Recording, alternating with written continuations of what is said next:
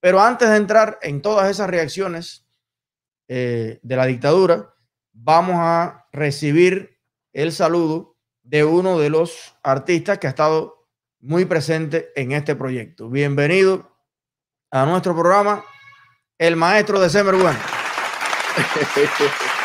Gracias, mi hermano. Oye, me oíste aquí, tú sabes, en la parte de la cocina.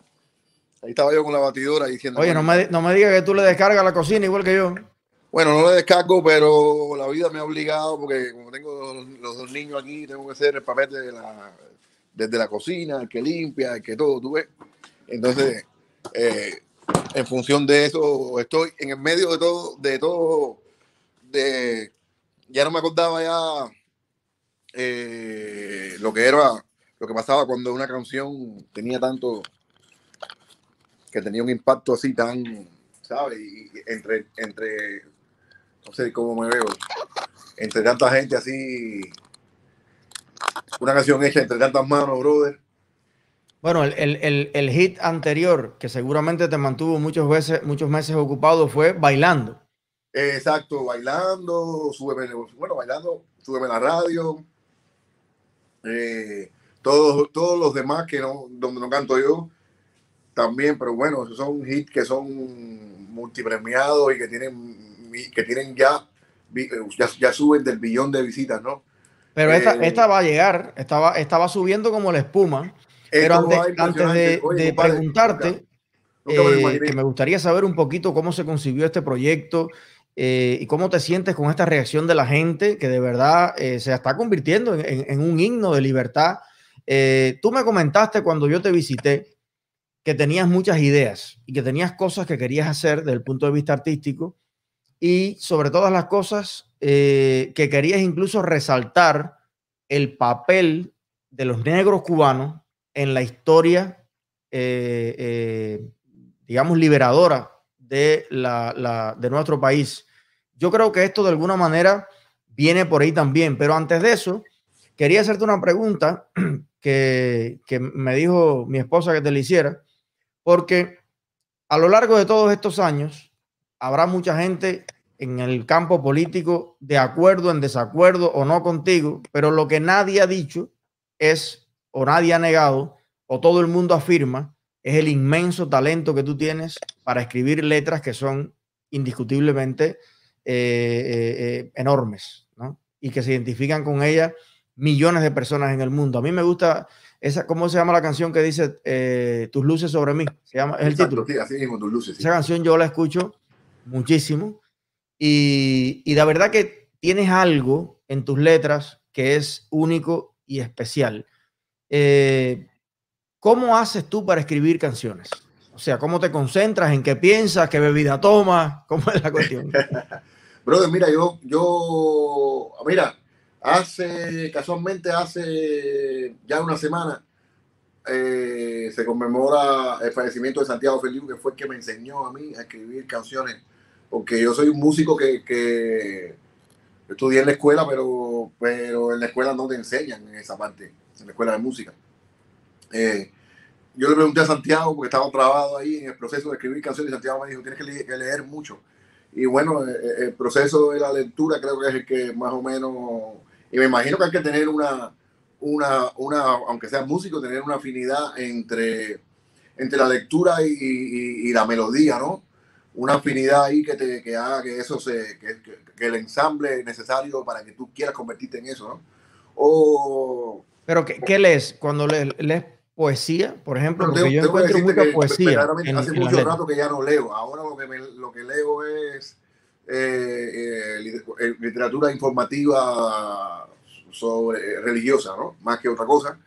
Y y, pero sí, en aquel tiempo leí, por ejemplo, Herman Hayes, que era lo que leía Santiago, que lo que me sugirió. Eh, Dostoyevsky lo leí porque eh, a, través de la, autobiografía de un yogi contemporáneo de Paramahansa Yogananda, que constantemente, no sé si lo conoce, pero constantemente cita a Dostoyevsky. Y cuando terminas leyéndote la, autobiografía de Paramahansa, al final, a tu seguido empiezas a, a buscar los libros de Dostoyevsky porque te das cuenta que, que, esa persona lo leyó y conoce su literatura. Entonces dice, coño, un tipo, un, un, una, una, una persona que ha creado una, prácticamente o ha, sido un precursor de una ciencia espiritual como es para Mahatma de Baranda que hacía leyendo esto. Entonces, también a partir de ahí también cuando terminas con Dostoyevsky eh, intentas leer a, Tolstoy también, que no me, no me salió muy bien porque no entendía a Tolstoy. Eh, pero también lees a Kafka, eh, lees también, bueno, también mis amistades de la, de la escuela eh, muchos de ellos se fueron de Cuba y, estudiaron en la Sorbona y, empezaban ya a leer filosofía y a, sugerir libros de, de, o, hablar de Michel eh, Foucault o hablar de artistas como Marcel Duchamp y toda esa cultura es la que luego te hace eh, ser un cantautor. Por eso que es algo Pero fíjate que me, me está citando una cantidad de, pensadores, filósofos, personas que han marcado hitos en, diferentes temas. Sin embargo, eh, o sea, te nutres de ahí, pero, pero tus letras las tararea mi abuelita eh, y, las pone en la radio y se queda así eh, enamorada.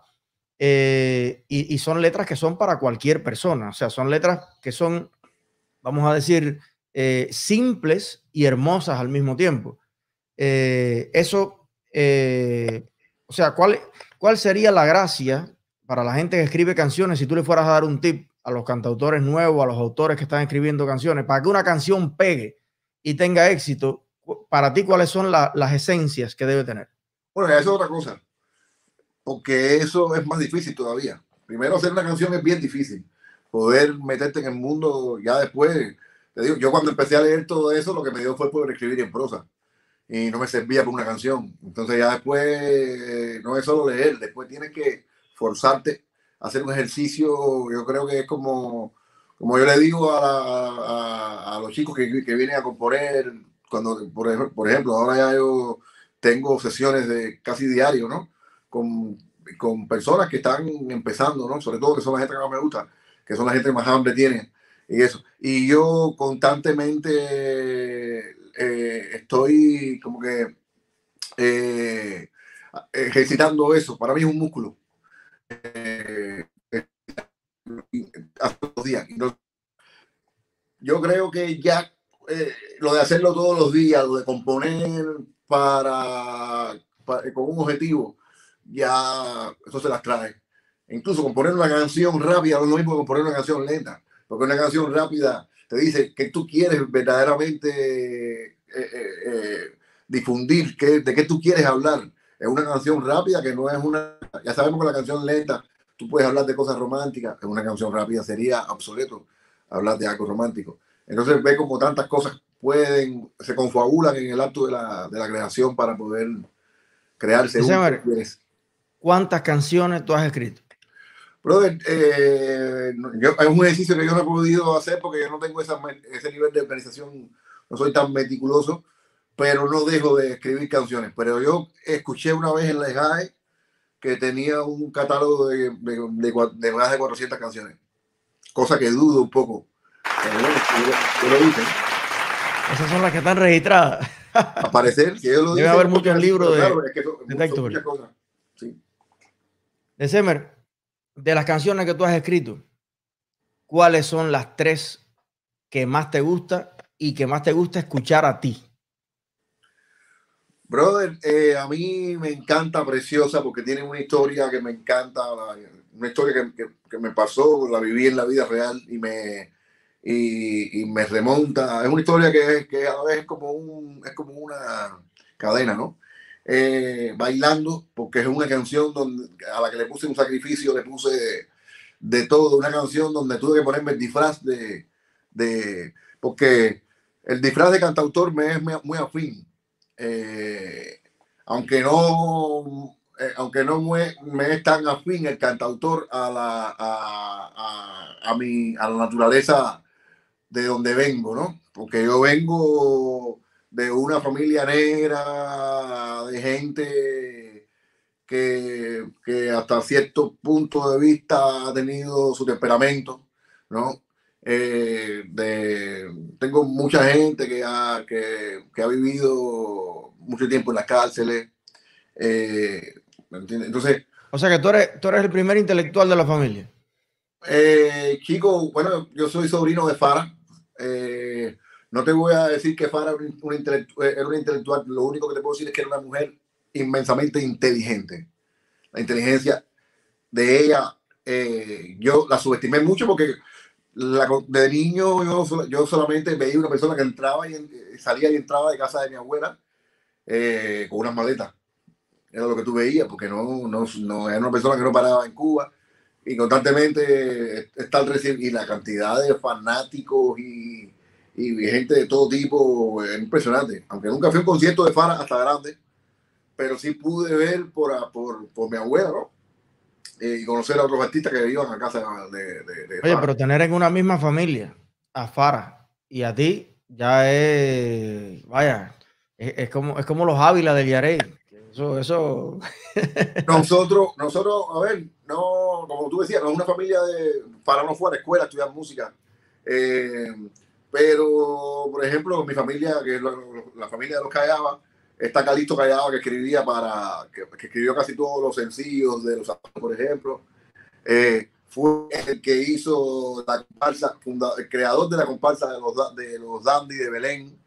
Eh, en esa comparsa, esa comparsa significa mucho para mí, para mi familia, porque en esa comparsa, Chano Pozo y mi abuela, Lucía, salían eh, como eran los que, los, ¿cómo se dice? Como el, hoster, ¿no? De la, los, los, presentadores de la comparsa. Y ellos iban, eran dos negros de, de, una, de un color bien pronunciado, de una negritud bien pronunciada, y, y, salían como los dandies de Belén, vestiditos de blanco, ¿no? Y y yo creo que, que, eso, una familia, mi familia es una familia que la gente leen, los historiadores del barrio conocen muy bien. Conoce, eh, te lo digo porque eh, había, hay aquí en Miami una persona que, que conoce más de familia que yo, eh, a la cual se le, se le entrevistó para, para, mi, para un documental que se está terminando ahora. Y, y, yo estoy muy, muy, muy orgulloso de ser valenciano, pero no tenemos nada que ver con la trova. A mi mamá le encantaba Pablo yo era más de Silvio, ¿tú sabes? En la época esa de escoger entre uno de los dos. Eh, pero mi mamá viene, es la que más venía. Mi mamá fue la que me metió en la escuela de música. Eh, que al final era para que yo la acompañara a ella. Eh, y entonces nosotros verdaderamente vivimos lo mismo que vivieron todos todo, los cubanos. Y eso yo creo que es lo que te hace decidirte por, por Pablo y Silvio en lugar de decidirte por el son, porque era lo único que se difundía en Cuba. bueno, y, y, en ese momento, en cierta medida era... también había muchas cosas malas que, difundían. En, ese momento la trova también era vista como el, el género que rompía los esquemas, ¿no? Y como lo contestatario, los rebeldes, los jóvenes. Entonces, eh, tenía muchos adeptos dentro de la gente que quería volar un poquito más allá, ¿no? Y escuchar la, la música prohibida y tal. Exacto, pero por ejemplo, y lo, otro que se veía mucho era Bob Marley. En mi barrio, no sé, yo tengo todas esas influencias. Eh, también, Juan, si tú me. todo lo que, lo que. Crecer en un solar es una. Es, es, una. Es vivir pared con pared con, con la música del pueblo. Eh, entonces, amén de que yo empecé a estudiar. Bueno, a, los seis años mi mamá me casquetó una guitarra, me casquetó una guitarra y, y estaba pero crecí oyendo a Juan Gabriel, yo me conozco todas las canciones de Juan Gabriel, me conozco todas las canciones de José José, entonces me es muy fácil eh, eh, saber qué canción quiere oír la, la, gente si quisiera, bueno, a mí y a muchísima gente. Pero lo que te quería decir, la conexión era a través de del trovador que se desarrolló en mí, pero sabiendo que, que yo que también me, había un Benny Moré ahí que también escuché, eh, mi mamá tenía los discos de, Fernando Álvarez con Arena. Lo primero que hice fue un disco con Fernando Álvarez antes de, de, morirse. El viejo que era muy gracioso.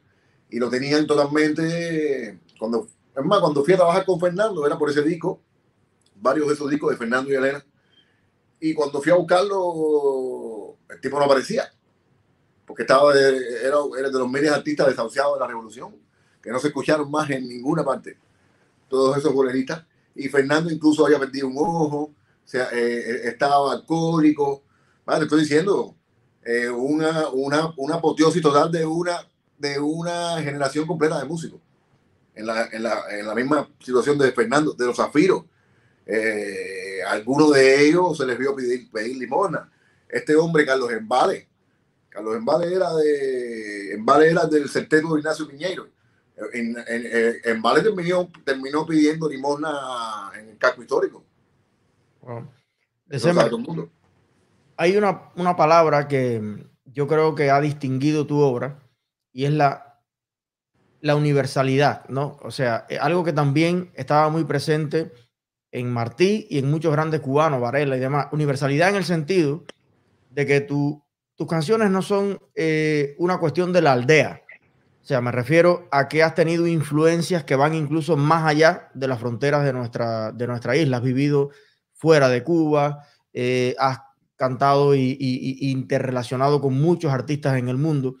¿Qué papel ha jugado en tu obra esa eh, multiculturalidad o esa universalidad a la que has podido acceder a través de tus viajes, a través de tu, eh, de, tu obra?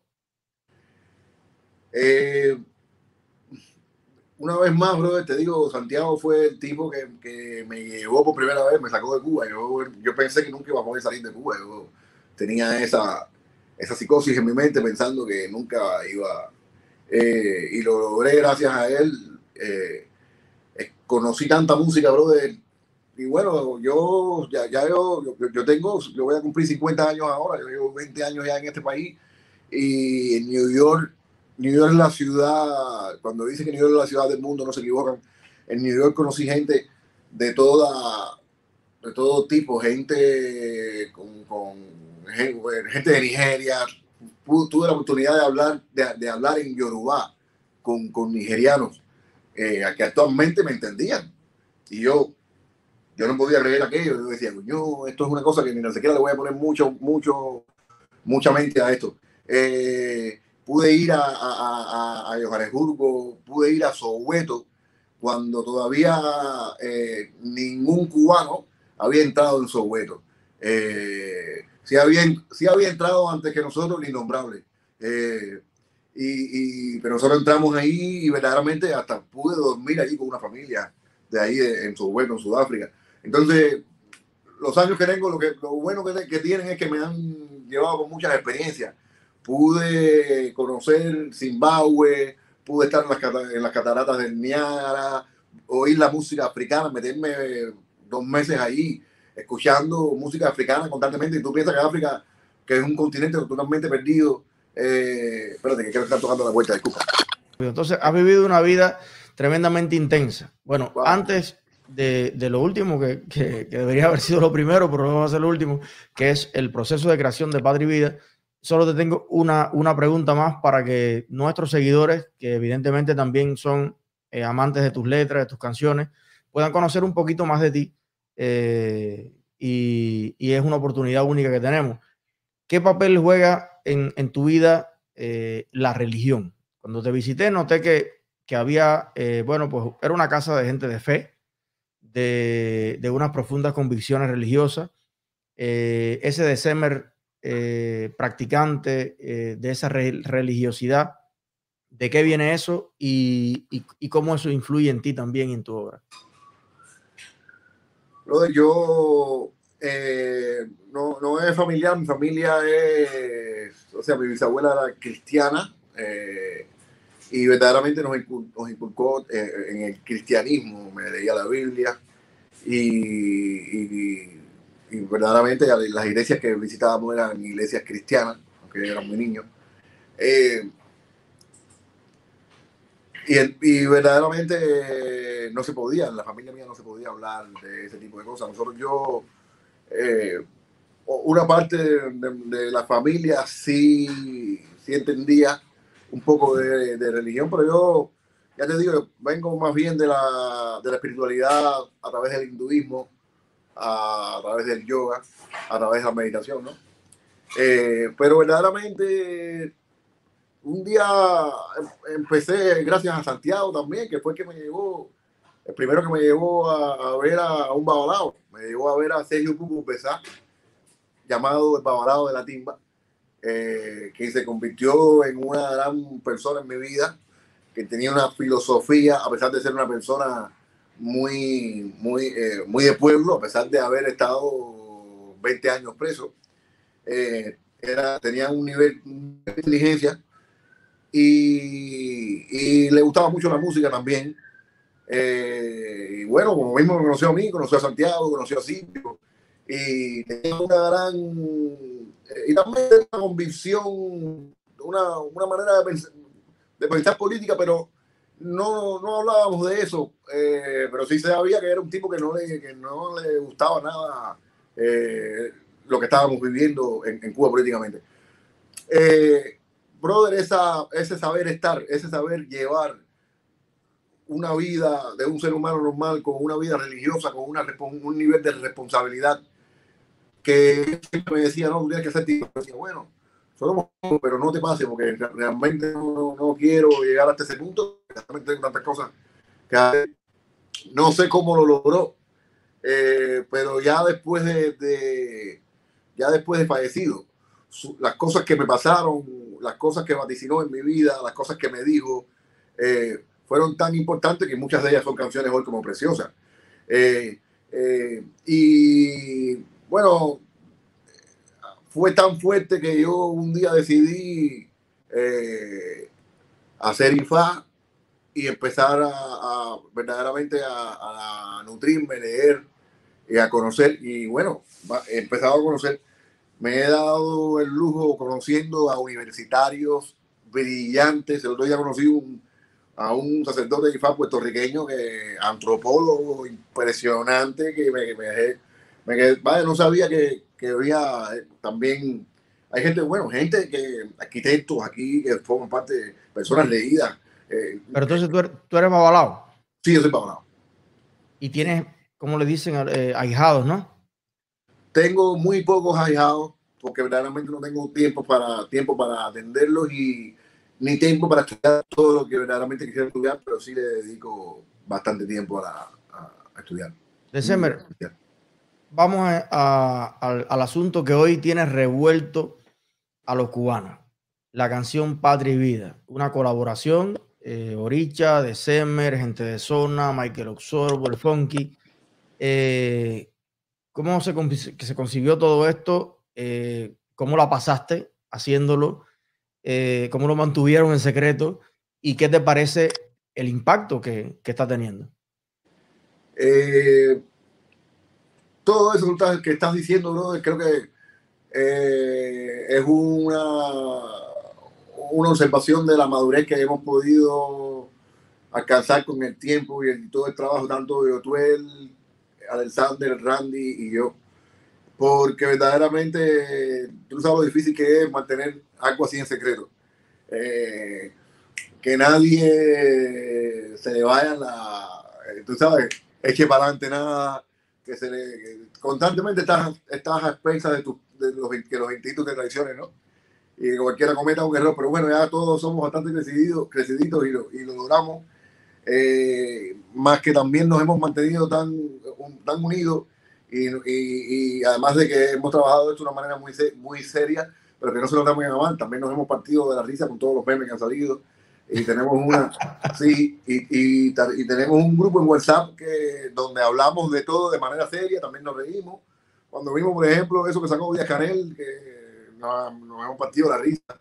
Eh, por ejemplo, te sientes un que llegas a una persona que es como vicepresidenta de, ya, son tantas cosas que, de la, que era del... Sí, la vi, la vicepresidenta, que tiró... Sí de la, no me acuerdo de, ¿De la Asamblea o de algo. sí, del Parlamento Europeo. Bueno, y cuando ves todo eso, tú dices, wow, brother, el, el impacto, eh, uno subestima el impacto. Yo tengo que decir con toda honestidad que subestimé, que subestimé el impacto que tenía una canción. Y bueno, esa honestidad me sirve para también tu público, que es un público tan conservador y tan inteligente como tú, eh, o que bueno, inteligente como tú hay muy pocas personas, pero eh, y esto te lo digo, sabes que eh, más, eso siempre lo he pensado, incluso en momentos en que, en que no estuvimos de acuerdo, pero verdaderamente la inteligencia se, se, se fue mucho, se fue más allá del ego. Eh, y, y, en el momento que ya cruzaste el umbral de, de venir a mi casa y, y decirme cosas y, y, conocer verdaderamente que, que en este espacio que tú le das a las personas, las personas solo podemos vislumbrar una, un, un porcentaje de tu, de tu nivel de inteligencia, porque ahora mismo me acabas de hacer una, una de las entrevistas más brillantes que me, que me han más coherente que no la esperaba de ti porque esperaba otra cosa, esperaba, o sea, no, no, no hay ningún tipo de subestimación, no la esperaba porque esperaba algo que tenía que, que ver con la canción específicamente, que es lo que tiene todo el mundo. Pero verdaderamente me he sorprendido con, la, con el nivel de entrevista, el nivel de, Pero bueno, no, no es que no lo dudaba de ti, no dejo de sorprenderme de todas maneras por, por tus dotes de, de, de, ¿cómo decirte? Bueno, yo te pregunto lo que se me ocurre, porque yo me senté acá, no tenía claro, ni siquiera Ana me había confirmado que ibas a estar, pero te estoy preguntando las cosas que son curiosidad para mí y, y, pienso que para muchas personas eh, también, pero sabes, no tengo nada escrito, solamente estoy disfrutando, disfrutando la conversación. muy buena, muy buen, muy buena, muy buen gusto y, o sea, verdaderamente estoy muy contento. Eh, ¿Qué me preguntabas ah, de, de, lo de esto de Patria y Vida, brother? Estábamos todos contentísimos, brother, una sorpresa grandísima. Nosotros no sabemos. Ya te decía, hacía mucho tiempo que no me veía en una situación de, de orgánica, totalmente orgánica, porque nosotros, tú sabes que, eh, bueno, no sé cómo hacen ustedes los, cómo es el mecanismo de los, de los influencers, pero nosotros verdaderamente tenemos, YouTube nos lleva recio, muy recio, muy recio. Eh, tú pensarías, el, el, impacto orgánico de una canción, cualquiera pensaría que, que, que, que es pan comido. ¿Qué va? Es lo más difícil que he aprendido en los últimos años. Hay canciones como Preciosa, por ejemplo, que, que han tenido un impacto orgánico lento, pero lo tienen. Hay otras que en el mismo tiempo, uff, tú dices, coño, y las escribo yo también, y tú dices, wow, ¿qué pasó con esto? Esto no funcionó. Constantemente estamos así. Pero yo creo que tiene que ver con que una canción que tú escribas eh, le gusta a la gente como canción y poco a poco se va abriendo camino, pero esto es más que una canción. Lo que ustedes han hecho en este minuto es la expresión de, de un pueblo. O sea, eh, pasa, yo, yo comparo la canción con lo que pasó cuando yo hablé en la UCI. O sea, si yo hubiera colgado mi video en YouTube, bueno, hubiera empezado a tal que sé pero es que no es eso. Es que las personas hicieron suyo, me decían, tú dijiste lo que tantos millones de cubanos queríamos decir, porque yo no puedo tener un celular, porque yo no puedo entrar a un hotel, porque primero está el turista y después estoy yo, porque yo para salir del país le tengo que pedir permiso a un partido y, así, ¿no? Entonces yo siento que lo que ustedes han dicho en esa canción, con su rostro, eh, con, con su negritud, también con su orgullosa carrera, eh, lo que están diciendo es lo que tantos jóvenes cubanos de a pie quieren decir y a veces no encuentran la manera.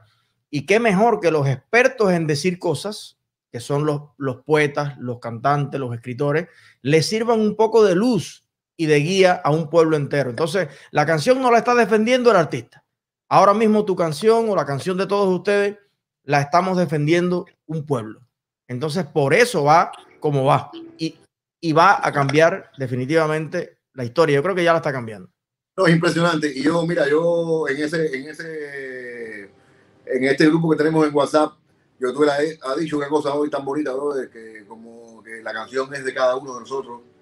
Y eso es bien bonito porque normalmente cuando hay muchos artistas, en, varios artistas en una canción, siempre hay cosas y tú sabes, los egos y todas estas cosas han estado tan alejadas de, de esto, de esto, de esta canción en particular. E incluso la expectativa la expectativa, yo sí, yo, esperaba, pero lo que no esperaba una expectativa a esos niveles. La verdad que, y la expectativa de que una canción política pudiera crear a esos niveles, y me he empezado a encontrar tanta gente que, hay que, que yo digo, ahora hay que empezar, hay que bombardearlo, hay que subirse con Willy, Le hay que subirse con Arturo, hay que subirse con varias gente que, que en algún momento, eh, brother, eh, todo el que sienta la necesidad de, dar, de darnos la oportunidad de, de cargar la cruz del exilio con honestidad y humildad desde el punto desde el punto de vista de, de la persona que va aprendiendo aquí nadie nace sabiendo tú sabes esto Eliezer nosotros hemos, como, como tú, como yo, como todos, a cada cual nos llega a la hora de, de iluminarnos, como decía Osvaldo sí. Y, y, eso es lo que le va a pasar al pueblo de Cuba, hay que tener paciencia. Eh, ya hoy en día me están escribiendo gente diciéndome, oye, al principio no lo entendía, pero ahora verdaderamente estoy viendo el hambre, la cola, todo lo que está pasando la gente, y ya te entiendo perfectamente, ya estoy más. Y entonces hay que tener paciencia. Muchos de los que ayer me escribían desde Cuba diciéndome, oye, eres un mal cubano, que no vales nada, que, que bueno, o, o, la, la, la balacera que ha venido de, de, allá para acá es, no, bueno, ya tú sabes, ya te puedes imaginar cuál es la que es, pero y todo lo que va. Imagínate tú, yo espero, estoy esperando la peor de, las peores de las reacciones porque las quiero ver. Bueno, de todas maneras, yo te digo lo que me ha pasado a mí. A mí, me, por 12 años de mi vida, yo no pude hacer nada en Cuba. Me denegaron 17 veces el trabajo donde quiera que fui. Hoy me hacían el contrato y mañana me lo ripiaban así. Eh, y no solamente a mí, a mi padre, a mi madre, a mis abuelos. O sea, eh, ser libre ha sido algo que, que, ha generado un costo para todo el que ha decidido ser libre, pero no de ahora, desde que el mundo es mundo.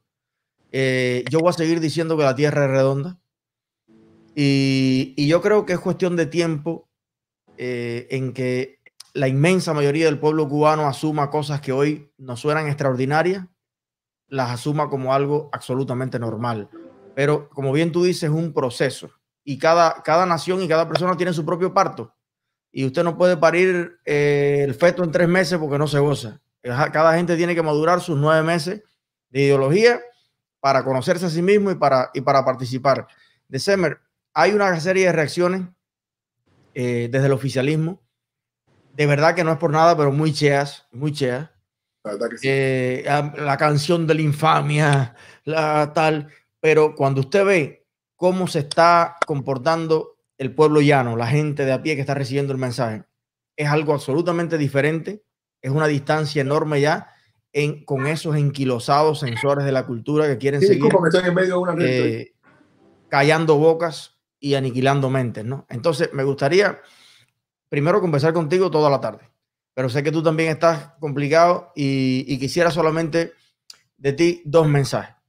Un mensaje a todos los cubanos que están conectados aquí, somos casi 3.000, que te están deseando lo mejor. Eh, un abrazo grande. Gracias, December, por unirte a nuestra lucha. Eh, eres una voz imprescindible. Gracias por tu talento. Un mensaje a todos ellos.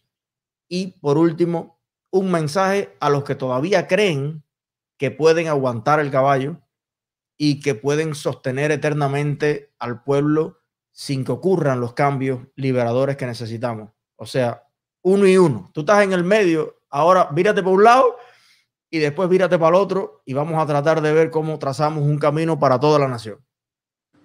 Brother, yo, yo, el mensaje que tengo para, sobre todo los músicos que todavía están en Cuba, que no sé, es que ya nosotros sacrificamos todo lo que, lo que íbamos a sacrificar. Ellos no se pueden sentir mejor que nosotros. Nadie nos puede decir ahora que nosotros estamos haciendo esto porque estamos en Cuba. Porque de hecho, yo tengo mi madre en Cuba y estoy dejando de ver a mi madre. Si ellos sacrificaran algo desde Cuba, no dejarían de ver a su madre. Eh, eh, eh, estamos en, un proceso ahora que, afecta a todos los países del mundo por el COVID. ¿Qué significa? Nadie puede salir de sus países. Nadie puede poner ahora como justificación de que no me van a dejar salir de Cuba porque de todas maneras no puede salir de Cuba. ¿Entiendes? Entonces, ¿qué, qué, qué más te queda?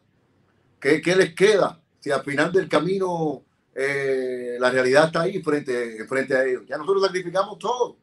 Mañana, eh, eh, ayer me, me, robaron el caballo.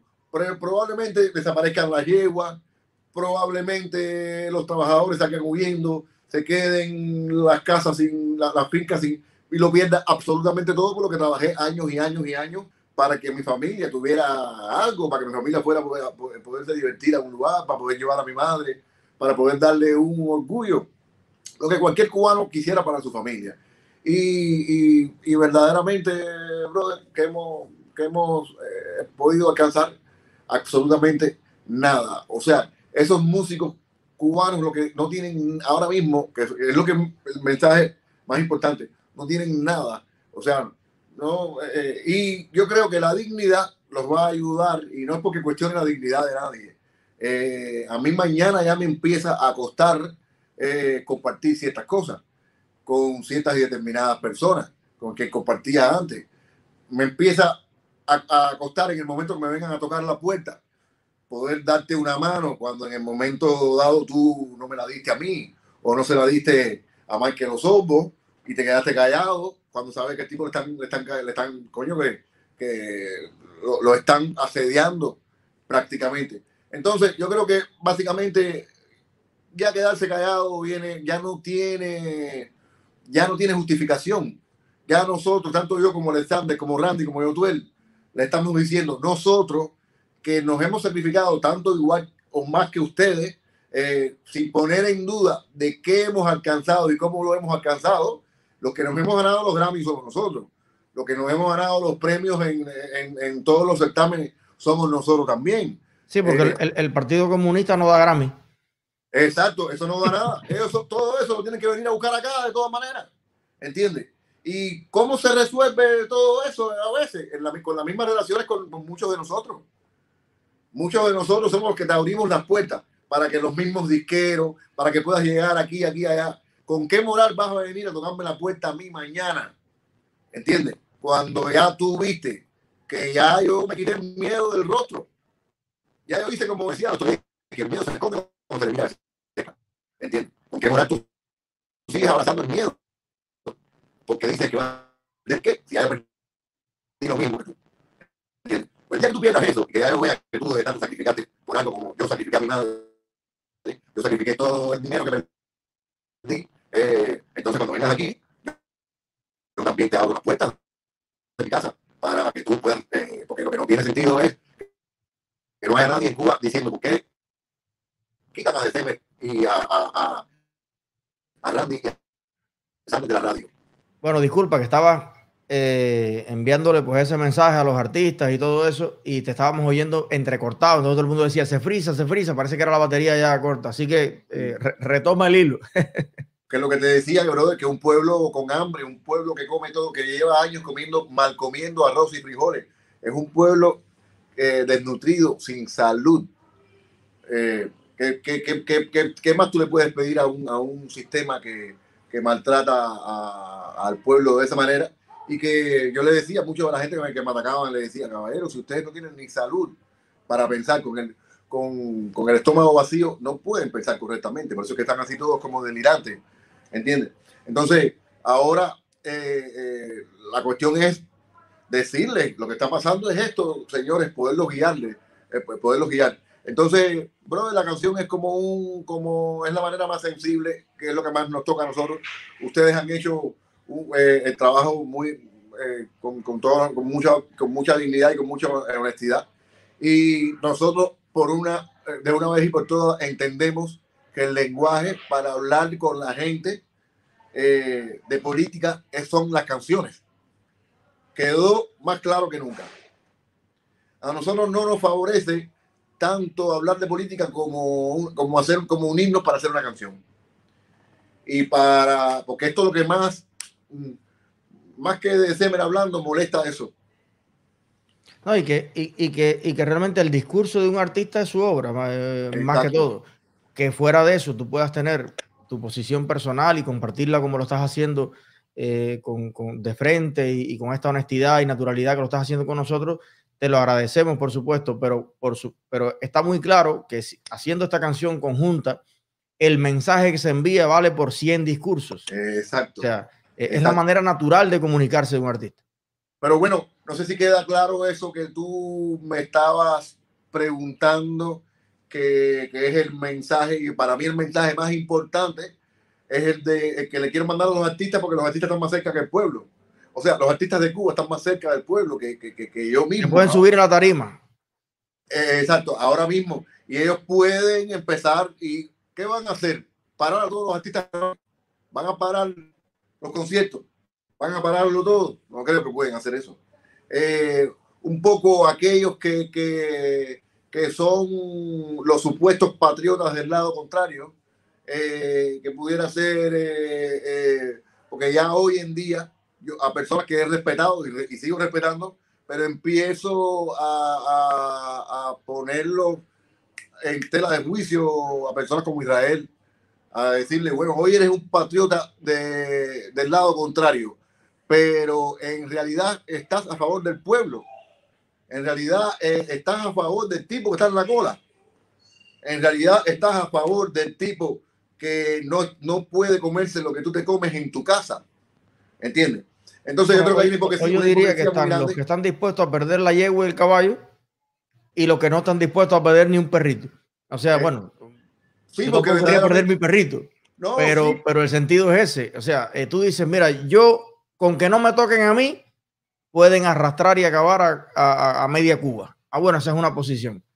Pero eso no es lo más, ni lo más martiano, ni lo más patriótico, ni lo más, ni lo más revolucionario en el sentido estricto de la palabra. Por lo menos no te vendas como patriota cuando lo que le pase al resto de la patria te da igual. No, además, tú no eres un falta de respeto si tú no le faltas de respeto a nadie. ¿De cuántas maneras poéticas tú le, puedes, tú le puedes decir a las personas que respeten a su pueblo? ¿De cuántas maneras poéticas tú le puedes pedir a las personas, a los militares, que se pongan del lado del pueblo? ¿Entiendes? ¿De cuántas maneras poéticas tú le puedes decir a los, a los militares que irrumpan y que saquen los frijoles y el arroz de los almacenes que están para que se los repartan a su pueblo? December, para cerrar, esa es la parte a los que nos se faltan por unir y estoy seguro que se van a seguir uniendo. y más con este mensaje de ustedes. Si mañana te llama Raúl Castro y dice, hola December, a que tú no reconoces esta voz. Te hablo de aquí de la finca de ser, ¿verdad? Que sé yo. Y tú pudieras hablarle a Raúl Castro, que es una oportunidad que todos los cubanos quisiéramos tener. Yo quisiera sentarme con Raúl Castro y decirle a Raúl Castro como yo pienso, la Cuba que yo veo, y darle incluso dos o tres consejos. Porque creo que aferrarse al poder es el peor error que puede hacer una dictadura cuando se da cuenta que el pueblo quiere el cambio. Y ellos son los que día tras día, retrasando ese cambio, complican el cambio y lo pueden convertir en, en, violento, una cosa que puede ser genial. Eh, December, ¿cuál sería tu mensaje? Así hablando ahí con un tabaquito en una terracita, ¿qué tú le dirías a Raúl Castro que puede mañana con un lapicero terminar el sufrimiento de un pueblo entero? Brother, yo le diría que verdaderamente nos deje, nos deje ser nos deje estar, nos deje vivir, Que nos termine.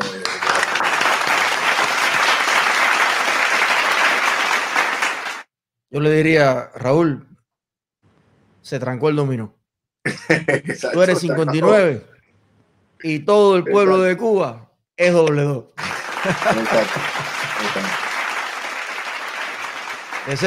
te mando un gran abrazo.